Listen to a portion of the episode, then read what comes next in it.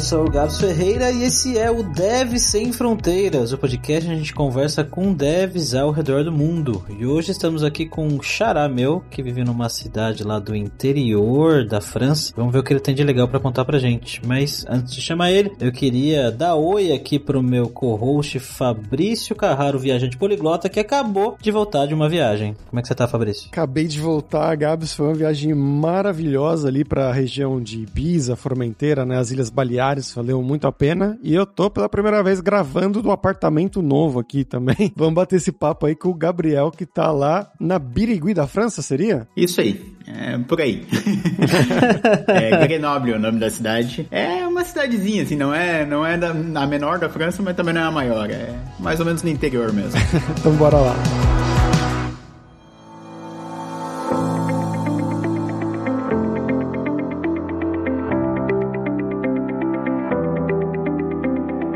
Mas bom, Gabriel, pra gente bater um papo, né? Conta pra gente quem é você, afinal, né? O que, que você fez da vida de onde que você é do Brasil, o que você estudou, é um pouco da sua carreira, né? Esse passo a passo até hoje em dia. Eu estudei ciência da computação em Porto Alegre, na, na URGS, e durante o curso eu acabei fazendo um intercâmbio aqui pra França, pra essa cidade, cidade de Grenoble, porque é uma cidade universitária, uma cidade que tem bastante, bastante universidades aqui, principalmente de informática, e, e tinha um acordo aí com a URGS, e eu fiz esse intercâmbio de de dupla diplomação pra cá. Fiquei dois anos aqui e aí com isso eu ganhei o diploma da universidade daqui e de lá ao mesmo tempo. E durante esse intercâmbio eu acabei fazendo um estágio aqui numa empresa, uma empresa grande francesa chamada Criteo, empresa de publicidade. Quando eu acabei voltando pro Brasil, terminei meu, meus estudos lá, eu falei com eles, perguntei se eles tinham interesse em me contratar porque eles tinham falado que tinham se eu tivesse ficado na França quando eu fiz o estágio. E eles falaram que sim, e, e foi aí a, foi assim que eu acabei voltando para Grenoble em específico específico, por exemplo, mesma cidade em que eu fiz o intercâmbio. Vim trabalhar na empresa em que eu tinha feito esse estágio. Isso foi em que ano o estágio e depois que ano a volta? O intercâmbio foi entre 2014 e 2016, então o estágio foi 2016, primeira metade de 2016. Aí eu voltei pro Brasil, fiquei até metade de 2017 lá para me formar e em 2017 eu voltei para cá. E aí já faz quatro anos que eu voltei. Aí em outubro fez quatro anos. E quando você voltou, você teve a opção de morar em outro lugar ou você falou não, eu gostei muito de Grenoble Grenoble, quero morar lá? Eu tive opção, porque a empresa, a sede dela é em Paris. Só que eles têm um, um escritório em Grenoble, que foi onde eu fiz meu estágio, e eles me perguntaram: olha, tu quer ir para Paris ou voltar para Grenoble? E eu quis voltar para cá, porque eu gostei bastante da cidade mesmo. Ela é no meio das montanhas, tem os resorts de inverno aqui perto. Era algo que eu gostei bastante durante o intercâmbio, daí eu resolvi voltar para cá. É, essa Criteu realmente é bem grande. Eles têm escritório aqui em Barcelona. Uma amiga minha, inclusive, trabalha na Criteu em Londres. Então é, é bem grande grande a companhia. Pô, legal que você conhece. É, não, é bem grande sim. É, é uma das maiores de tecnologia da França, assim, é, é a referência. Mas aí, na verdade, é Le Criteo.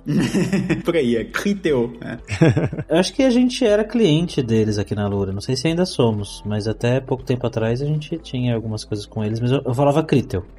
é, cada um fala de um jeito, eles não, não tem muito uma definição. Os americanos falam Criteo, os brasileiros falam Criteo, eu acho, e os franceses Criteo. Ô, Gabriel, mas você levantou um assunto que me interessa muito e pode interessar muito pra galera que tá escutando a gente aí, que é essa questão do intercâmbio universitário. Muita gente, eu queria fazer isso, né? Não, não consegui na época da universidade, mas como que você consegue fazer, né? Um intercâmbio universitário para ir para Europa, Estados Unidos, sei lá. No seu caso, né? Você foi para França. Como é que funciona isso? Então, tem duas coisas importantes para esse tipo de intercâmbio. Uma é o acordo entre as universidades, a Universidade do Brasil e a Universidade do, do país, e a outra outra é a questão da bolsa, que geralmente quando tu vem para cá tem que ter um sustento, tem que ter o dinheiro para poder viver aqui. E o acordo, ele ainda existe, tem vários acordos entre várias empresas, entre várias universidades. As bolsas diminuíram muito no, nos últimos tempos. Quando eu vim era bem na época que o Ciência Fronteiras estava em alta e ao mesmo tempo essa bolsa que não era bem Ciência Sem Fronteiras, mas acabou sendo unificada na CAPES, estava em alta também, então tinha muitas oportunidades para vir, tinha muitas bolsas. E aí eu acabei conseguindo uma que se chama Brafitec, que é específico com a França, e aí pude vir. Mas o acordo entre as universidades ainda existe. Isso aí tem que perguntar na tua universidade, na tua comissão de graduação, quais são as universidades que têm acordos com ela. Mas as bolsas tá mais complicado hoje em dia, tem bem menos. E essa chegada aí, você tinha que falar francês já para conseguir ir para fora ou eles te ensinavam francês estando na França? Não precisou, é. Quando eu vim, eles até pagavam um curso de francês no primeiro mês para tu ficar aqui estudando durante um mês antes de começar a universidade. Eu vim um mês antes de começar as aulas e fiquei aprendendo só francês, no intensivão assim de francês. Não precisava saber francês para vir, mas as aulas na universidade eram em francês, então a gente teve que aprender na marra, assim. No início foi um pouco complicado, né? A primeira aula eu fiquei com medo, mas depois, depois foi indo. Quando você foi para viver, trabalhar e, e, tudo mais, você pra trabalhar com o que, cara? Como é que foi isso aí? Então, eu vim para trabalhar com web. Eu tinha feito no meu estágio, eles, eles gostam de fazer um projeto no estágio, né? Porque aqui o TCC é o estágio, não? Tu não faz um TCC que nem tu faz na, no Brasil, onde tu escreve uma, uma pesquisa ou algo assim. O TCC aqui é um estágio numa empresa. Então, eu tinha feito uma aplicação web lá para eles testarem uns sistemas que eles tinham e quando eu voltei, eu vim para ser full stack. Eu vim para trabalhar nas aplicações web da Criteo, as aplicações que eles usavam para configurar as campanhas de publicidade dos clientes e tal. E fiquei até pouco tempo fazendo isso aí, fazendo web full stack, principalmente com Angular e C Sharp com .NET Core, era com o que eu trabalhava. E como é que você achou a dinâmica de trabalhar com a galera daí? Mas se bem que você já falou que o time é de Paris, a maioria é francês, a galera é bem misturada, como é que é? Quando eu cheguei, acho que todo mundo era francês. Depois chegou um salvadorenho, eu acho que é assim que fala, quem vem de El Salvador. Chegou um salvadorenho que daí a galera começou a ter que falar inglês porque ele não falava francês, mas eu era o único estrangeiro no escritório daqui, né? Porque o escritório daqui tinha umas 20 pessoas. Ele era pequenininho em relação ao escritório de Paris, que tinha mais de mil pessoas, eu acho. Então, em Paris é muito comum tu ver estrangeiros. Paris tem americano, tem brasileiro, que eu acabei conhecendo lá, tem, tem de tudo em Paris. Aqui era só francês mesmo. Como era menorzinho, acabava sendo só francês. Até que chegou esse salvadorenho aí, a gente até fez amizade logo, porque era nós dois na mesma situação, assim, os latinos no meio, no meio dos franceses. A linguagem se tornou inglês na empresa, né? Eu fiquei curioso agora, vocês escrevem o código em francês? Francês? Não, é inglês. Mas na faculdade eu, eu vi bastante gente escrevendo em francês, nome de variável, coisa assim. Eu não duvido que tenha bastante empresa que seja tudo em francês. Mas como a Criteo, ela é mais internacional, assim, a, é, a linguagem oficial da empresa, em teoria, é, é, o inglês. Essa é uma questão muito interessante que você levantou, Gabs. Eu tava pensando aqui, no PagSeguro, se eu não me engano, a gente fazia tudo em inglês também, mesmo sendo uma empresa 100% nacional brasileira, era tudo em inglês. O que, que você acha disso? no Brasil, assim, né? Você, Gabriel, e o Gabs também. Como é que vocês acham que é essa questão na maioria dos lugares? Hoje em dia eu até acho estranho quando eu vejo um código em qualquer outra língua que não inglês, mas é porque eu não, não tive esse costume, assim, porque volta e meia eu vejo e eu acho que é até bem comum, pelo que eu vejo no Twitter e por aí, eu vejo bastante gente fazendo código em português. É, eu já fiz também bastante código em português. É, em vários lugares que eu trabalhei usavam português, mas eu sinto que cada vez mais a galera vem tentando padronizar mudar para inglês, né? Principalmente em, em, empresas que têm uma atuação mais global. E eu acho que o, o, padrão, entre aspas, hoje em dia é o inglês mesmo, que nem o Gabriel tá falando aí, que é difícil ver código em, em, em português, é difícil mesmo. Era interessante isso porque eu lembro que a galera ficava indo direto no Google Translate, porque não sabia como é que dizer, sei lá, compra a prazo em inglês, né? coisas nesse sentido. Tem algumas coisas que são difíceis mesmo, né, cara? Tipo, almoxarifado, alçada, né? Tipo, umas coisas que, velho, não é tranquilo. Gabriel, como é que é trabalhar com programadores franceses, cara? Culturalmente falando, eles são muito diferentes dos que os brasileiros no dia a dia? É até um pouco difícil para mim dizer, porque toda a minha carreira foi na França. Então eu nunca trabalhei assim num time brasileiro, sabe? Então eu não sei muito o quão diferente seria no Brasil. Eu sinto que não, eu, eu achei bem tranquilo trabalhar com eles, assim. A diferença é mais na, na cultura do trabalho em si, mas isso é uma coisa geral da França, não só de programadores, porque eles adoram, por exemplo, fazer várias pausas durante o dia para tomar café, para ir fumar. É o tema da, do trabalho francês é fazer pausa. Também a pausa pausa do almoço é duas horas, que eu acho que no Brasil é, é, bem, é duas horas, né? É do meio-dia até as duas. Mas é obrigatório essas duas horas ou você pode fazer uma se você quiser? Não, você pode fazer uma, você pode voltar. Pelo menos na empresa que eu trabalhava, se quisesse sair mais cedo, tu podia voltar a uma, trabalhar e sair uma hora mais cedo de noite. Só que como todo mundo fazia as duas horas, tu acabava indo, indo com eles, assim, né? Ficava almoçando, ficava jogando videogame depois do almoço, coisa assim, e, e voltava a trabalhar às duas. E tinha uma outra, não sei se é lenda, já me falaram que é lenda, já me falaram que não, né? Que na França a semana não tem 40 horas, a semana tem 36 horas ou algo assim. 35. A semana normal de trabalho na, na França são 35 horas, então é 7 horas por dia, em teoria. Mas o que acontece muitas vezes, principalmente em empresas de tech, é que tu trabalha um pouco mais, tu faz 38 horas e meia, mas aí tu tem mais férias no ano. Existe isso na lei, em que tu, se tu trabalha 38 horas e meia, tu tem direito a 10 dias a mais de férias por ano. E pelo que eu vi, as empresas de tecnologia todas preferem fazer esse esquema do que 35 horas. Então você tem, digamos, tipo 30 dias, 40 dias de férias por ano, algo assim? É, são 22 dias úteis, mais 10 dias úteis, dá, é, dá 32 dias úteis. Para pra pensar, dá 7 semanas. E Gabriel, você falou que com esse pessoal, né, com os seus companheiros de time aí, quando o salvadorenho chegou, vocês tiveram que começar a falar inglês e tudo mais, né? Como é que foi a sua questão, então, para você começar a trabalhar inglês? E o inglês dos franceses, né? Porque ele é bem conhecido por ter um sotaque bem característico. É verdade, não, é, é, bem característico, às vezes até, até difícil de entender, assim. Olha, eu fiquei muito feliz quando chegou o salvadorenho, porque mesmo depois de quatro anos eu ainda prefiro falar inglês do que francês. Eu me sinto mais confortável e eu acho que é mais uma questão de quando eu tô falando francês, eu sou a pessoa que menos sabe daquela língua. Todo mundo fala muito, mas muito melhor do que eu. Quando a gente tá falando inglês, é, a gente tá no mesmo nível, ou talvez eu esteja até um pouquinho melhor. Então eu me sinto mais confortável de falar inglês nesse sentido. Então eu fiquei muito feliz quando ele chegou, quando ele tava em reunião, eu adorava, porque daí a, a língua da, da reunião era inglês, mas o sotaque deles é, é, bem, bem característico. E não é só dos franceses, é todo mundo que fala francês, os belgas, os suíços, todos eles têm esse mesmo sotaque, que olha, às vezes é até difícil de entender, assim. Você fala, fala inglês, então. Não, mas eu tô falando inglês. não, pois é, aí é que tá, é, eles não pronunciam um H, por exemplo, em vez de, de hard, é hard, ou coisas assim, o R também, eles não fazem o R americano, eles fazem o R francês e, e não estão nem aí, às vezes. É bem complicado. Tinha uma piada que o pessoal falava, né, sobre o francês falando em inglês, que era que no Natal, assim, eles desejavam, né, a penis in your asshole. E o pessoal ficava, o quê? A penis in your asshole. Quê? E aí era happiness in your household. Porque eles não falam H, né? Então fica a penis in your asshole. não, é bem isso mesmo. Um exemplo que eu gosto de dar sempre é o Harry Potter. Harry Potter eles chamam a Potter. Nossa, fantástico.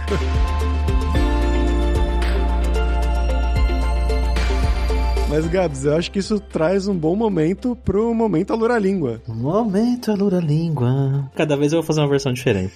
que, galera, a gente acabou de lançar o curso inglês para devs, né? Você que é desenvolvedor, desenvolvedor aí, quer se preparar para fazer uma entrevista fora do país, fazer reuniões fora do país. Esse curso vai te ajudar a se preparar para isso, com apresentações, com roleplay também de reunião, de entrevista de emprego, com pessoas de lugares diferentes que vai abordar também essa questão do sotaque aí que a gente falou com o Gabriel. Então vai ter gente de diferentes lugares do mundo, Estados Unidos, né, Inglaterra, nativos, mas também pessoas de lugares como a Índia, como a Alemanha, enfim, vai te preparar para você ter um listening melhor, né, uma compreensão oral melhor, mas também com a transcrição completa, dicas de gramática, explicações gramaticais, os termos de vocabulário técnico mais importantes que você vai mais usar no dia a dia para trabalhar como desenvolvedor ou desenvolvedora fora do país. Então é só ir lá em aluralingua.com.br e conhecer o nosso curso. E, Gabriel, eu tava olhando aqui, cara, as fotos de Grenoble enquanto a gente tava conversando, e quando você falou cidade interior, eu até comecei falando no início, ah, cidade interior, o Fabrício zoou, Birigui, não sei o que, mas, poxa, parece um lugar muito bonito, hein, cara? Caramba, fiquei impressionado com as fotos aqui. Eu acho bem bonito, sim. É, ele é bem no meio das montanhas, eles chamam de a capital dos Alpes, Grenoble, porque é, é bem no início dos Alpes, então é montanha para todos os lados, mas a cidade em si ela é plana, ela é baixinha. Então, para onde tu vai, tu consegue ver uma montanha. A galera até gosta de brincar que quem mora em Grenoble se orienta pelas montanhas, assim. Quer ir pro centro é pra esquerda daquela montanha, quer ir pra, pra outro lugar é pra direita da outra montanha. É, eu acho bem bonita a cidade, eu gosto bastante. Até por isso que eu quis vir pra cá, né? E o que você costuma fazer no seu tempo livre quando você não está escrevendo código, cara? Tem bastante barzinho na cidade, é uma cidade de estudantes, né? Então tem bastante barzinho, tem bastante festa, que eu gosto bastante, principalmente quando tem brasileiros, porque daí a festa fica bem mais animada. E no inverno, o, o negócio é ir, ir esquiar. Toda pessoa que mora em Grenoble gosta de subir montanha, esquiar, fazer, fazer caminhada, trilha, esse tipo de coisa. Esportes de montanha é o rolê da cidade. E você levantou uma questão aí, né, que os brasileiros trazem a alma da festa. Aqui na Europa, os franceses têm uma fama de serem chatos, de serem aquele cara que meio nariz em pé, que é meio mala. E como é que foi para você, né, ir morar? Porque isso é uma coisa que falam sobre os franceses em geral, mas também sobre os parisienses. E você tá longe de Paris, né? Como é que foi a sua questão com isso? É engraçado porque na França eu, eu até tenho essa impressão de que os franceses são assim, e dentro da própria França, os franceses acham que Paris é assim. Então Paris deve ser horrível, né? Então eu acabei me acostumando. Depois que tu tem amigos franceses, começa a conversar com eles, tu entende que é uma coisa mais de cultural e eles não fazem para ser chato. Mas é verdade, assim, ó, tem um fundo de verdade nessa história porque eles adoram reclamar, faz parte da cultura deles reclamar. Nada tá bom, assim, nada tá perfeito, sempre dá para melhorar. Então, se o show tiver muito bom, tiver todo mundo gostando, eles vão achar aquela coisa que poderia ter sido um pouquinho melhor, sabe? É sobre isso que eles vão falar, eles não vão falar sobre o quão bom tava, eles vão falar sobre aquilo que poderia ter sido melhor. É, é uma coisa que tem que se acostumar, assim, depois, depois de um tempo, tu filtra, tu já não, não se importa mais tanto e já não te afeta tanto, assim, mas, mas tem um fundo de verdade, sim, nessa fama dos franceses. Você chegou a ver muito carro queimado por aí?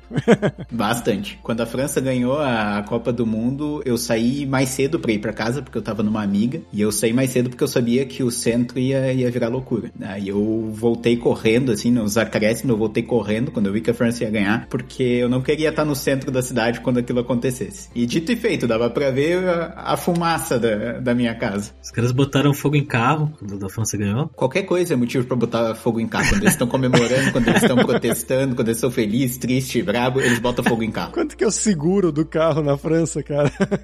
pois é, deve ser caro, né? Não, nem sei, nem tenho carro, até pra não arriscar.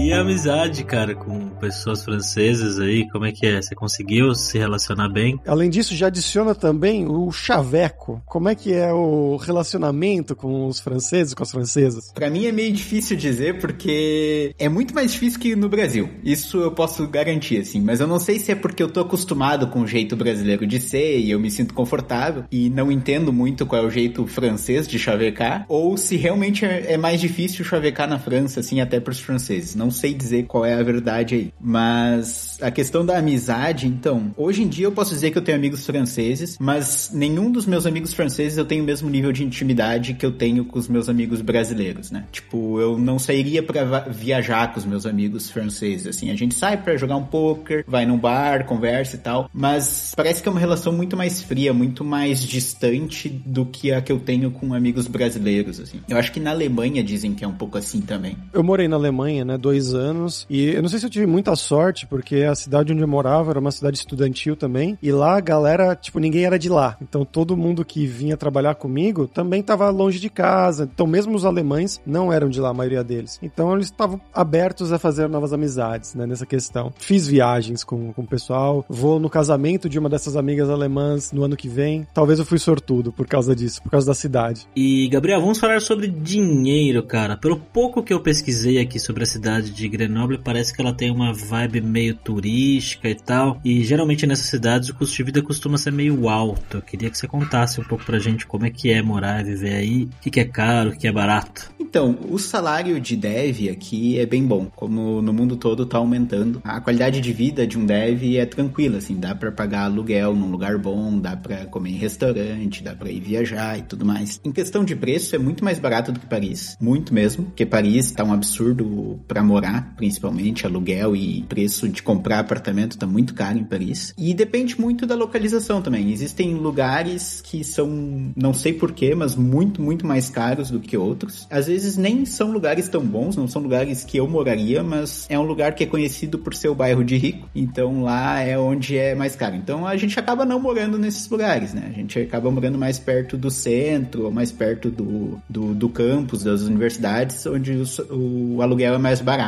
Mas de resto é tranquilo o preço, assim, de comida, dá, dá, pra, dá pra sobreviver tranquilo, com 200, 300 euros por mês, tu se alimenta. Eu diria que o aluguel num lugar tranquilo, bom, assim, seria entre 600 e 700 euros. Isso para um apartamento de que tamanho, mais ou menos? Um apartamento de uns 50 metros quadrados, bem localizado, onde tu consegue ir para qualquer lugar, assim. Tá bom, tá bom. Tá mais barato que... Um pouco mais barato que Barcelona, eu diria. Não muito mais barato, mas tá por aí. Como que é o mercado de tecnologia aí, cara? Você vê bastante gente saindo do Brasil e indo para aí? Tá aumentando. Tá aumentando porque o Macron fez uma série de incentivos para empresas de tecnologia. Ele tava aí com o objetivo de ter 25 unicórnios até 2025, uma coisa assim. Já tem 16 que são considerados unicórnios, startups que são consideradas unicórnios aqui na França. Então tá crescendo cada vez mais. Eu recebo um monte de contato no LinkedIn de startups que receberam investimento. Eu acho que facilitou bastante nos últimos anos para investir em startup. Então tá crescendo bastante. E em Grenoble também, porque aqui tem essa universidade de informática que é associada a vários laboratórios de pesquisa. Então tem bastante tecnologia de ponta que sai daqui, sai de Grenoble. Então tá aumentando bastante as startups de pesquisa, de tecnologia de ponta, assim, é, é um polo, tipo Vale do Silício, assim. Grenoble é, é um polo de startups de tecnologia de ponta. Tem até um acelerador de partículas aqui, tem, tem um monte de, de coisa interessante até. Bastante gente que faz física. Buracos negros, podemos esperar, né? Possível, possível. Tem alguma coisa específica que você recomendaria para pessoas que estão ouvindo a gente agora e tem, de repente, vontade de fazer o processo de migração para aí? O mais óbvio é o inglês, né? Eu acho que é a habilidade necessária para quem quer ir pro exterior é, é, o inglês. Inclusive tem muita empresa aqui que não, tu não precisa falar francês. A própria empresa que eu trabalhava e que eu trabalho agora também, eles não exigem o francês como língua, eles exigem só o inglês mesmo. Então acho que para quem quiser vir morar aqui, eu acho que é a prioridade número um. E as empresas costumam bancar o processo de migração da galera? Tem isso aí? Empresas grandes, sim. Empresas com investimento também. Essas startups todas que eu falei, as unicórnios, elas, elas todas fazem esse processo porque elas não estão conseguindo contratar aqui. E, se eu não me engano, eles até têm que provar que teve três franceses que eles recusaram para cada estrangeiro que eles querem trazer. Mas eles não têm problema em fazer isso. Assim, eles têm um backlog de currículos para mandar pro governo para poder trazer gente para cá. Assim. Se pá, é o mesmo cara, né? Que eles estão rejeitando sempre, mandando os três. não, mas interessante isso que você falou do inglês, porque a gente, no Carreira Sem Fronteiras, né? O podcast que a gente fazia, lá a maioria das pessoas que a gente entrevistou da França, eles não eram de TI. Eles eram de outras de engenharia, de doutorando também tinha, né? E teve o Murilo também, que ele trabalhava com vídeo. E esse pessoal sempre falava pra gente que o francês era obrigatório, né? Era uma coisa obrigatória. Mas, claro, são outras áreas. Aparentemente, na área de TI, como no resto do mundo, né? Só o inglês já basta. Depende muito da empresa também. Empresas menores de TI, assim, empresas onde o mercado é francês, onde os clientes são franceses, eu imagino que seja parecido. Mas empresas grandes que são internacionais, mas com sede na França, essas, até onde eu sei, nenhuma pede francês como língua obrigatória. E fora desenvolvimento web, você vê alguma outra tecnologia aí na região que, tipo, tá em alta e tal, que as empresas contratam bastante? Grenoble em si é muito forte em sistemas embarcados, né? Em microcontroladores, eles têm a Schneider Electric aqui, tem a ST Microelectronics aqui também. Tem um polo científico só de hardware mesmo. Eu não conheço muito bem dessa área, então eu posso estar falando besteira aqui, mas eu tenho amigos que estão fazendo doutorados nessa área e tá em alta aqui. Tem bastante coisa para quem é mais de baixo nível, vamos dizer. Tá desmerecendo a galera? fim. E Gabriel, pra gente fechar aqui agora do perrengue, que eu quero que você conte histórias engraçadas, gafes, micos, coisas que tem acontecido com você esse tempo todo aí na França. Eu acho que a maioria vai vir do intercâmbio, vai vir quando eu era mais, mais louco, assim, tava saindo nas festas, estudando. Eu lembro de uma muito engraçada que eu fiquei com vergonha depois, que a gente saiu com bastante gente estrangeira, era um amigo francês, uns dois brasileiros, umas polonesas e mais um pessoal e tava conversando e tal. E as polonesas começaram a contar uma história para mim de que eram casadas, elas tinham 22 anos, não sei o que. Falou que era casada, já tinha filho, me mostrou foto de criança. E eu super acreditando, né? Eu, uau, que legal, que coisa diferente, né? As culturas não são assim, são diferentes. Eu, bem, bem ingênuo, assim, achei que na Polônia era assim. Na Polônia as pessoas casavam cedo e tinham filho. E ela tava mentindo, tava inventando a história na hora, assim, e eu, bah, muito focado na história dela, impressionado com como a cultura era diferente, queria comentar isso. Aí depois, no, no outro dia, um cara que tava com a gente falou, ô oh, meu, tudo aquilo que ela falou era mentira, eu conheço ela, que filho, nada, não tem filho, nada. E eu, putz, Passei a noite toda passando vergonha, falando isso. Achou que você tava chavecando, ela falou, vou despachar esse cara aqui. Não, eu sou casado, tenho filho. Né? E quando ela viu que eu tava acreditando, começou a aproveitar, né? Pra ficar tirando onda com a minha cara, né? Olha, na Polônia acho que não é mesmo, mas na Rússia é bem assim mesmo, cara. Depende do lugar. Conheci várias russas, assim, casadas com, tipo, 22. Inclusive, eu me casei com uma russa quando ela tinha 21. E eu também tinha 21, então... eu não tava tão errado em achar que isso poderia ser é, é possível, é possível.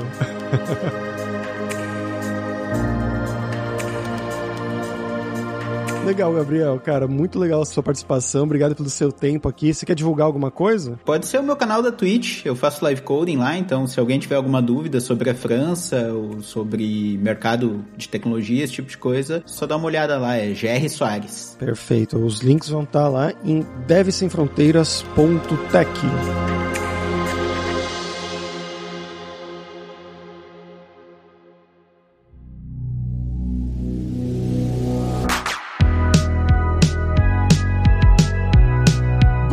por hoje é isso. Merci beaucoup pela sua audiência. E se você gosta do Deve Sem Fronteiras, recomende para cinco amigos, dá cinco estrelas lá na Apple, segue a gente no Spotify para nossa comunidade crescer sempre cada vez mais. E não deixe de conhecer a Lura Língua para você forçar o seu inglês e seu espanhol e dar aquela força, tanto no seu currículo quanto na sua vida profissional. Algo que o Gabriel destacou bastante, né, durante o programa, que o essencial é você falar inglês antes de você começar a pensar em ir para fora. E aí, claro, a gente tem o nosso curso Inglês para Devs que eu mencionei lá, focando no vocabulário nas situações que você vai precisar para você fazer uma entrevista de emprego, para você fazer uma reunião de trabalho e também se acostumar com os sotaques das pessoas que vão trabalhar com você fora do país. E só lembrando que o ouvinte do Deve Sem Fronteiras tem 10% de desconto em todos os planos. Então vai lá em aluralingua.com.br barra promoção, barra Deve Sem Fronteiras e comece a estudar com a gente hoje mesmo. Além também, é claro, da alura.com.br que tem mais de 1.200 cursos de tecnologia, focando principalmente na área de programação, com cursos das tecnologias que o Gabriel mencionou mencionou, né? Então, de C Sharp, a formação inteira de front-end que vai te ajudar a começar a trabalhar nessa área. Além também, é claro, de um curso de como você criar o seu currículo em inglês ou em espanhol para mandar para o exterior. Então, com certeza vai ter o curso para você. E se você curtiu as músicas de abertura de fechamento, você quer uma trilha original para o seu podcast, para o seu vídeo, seja lá o que for, pode contratar o nosso Rick Produtor. O e-mail dele é producer.rickster com ck@gmail.com. Então, pessoal, até a próxima quarta-feira com uma nova aventura em um novo país. Tchau. Tchau.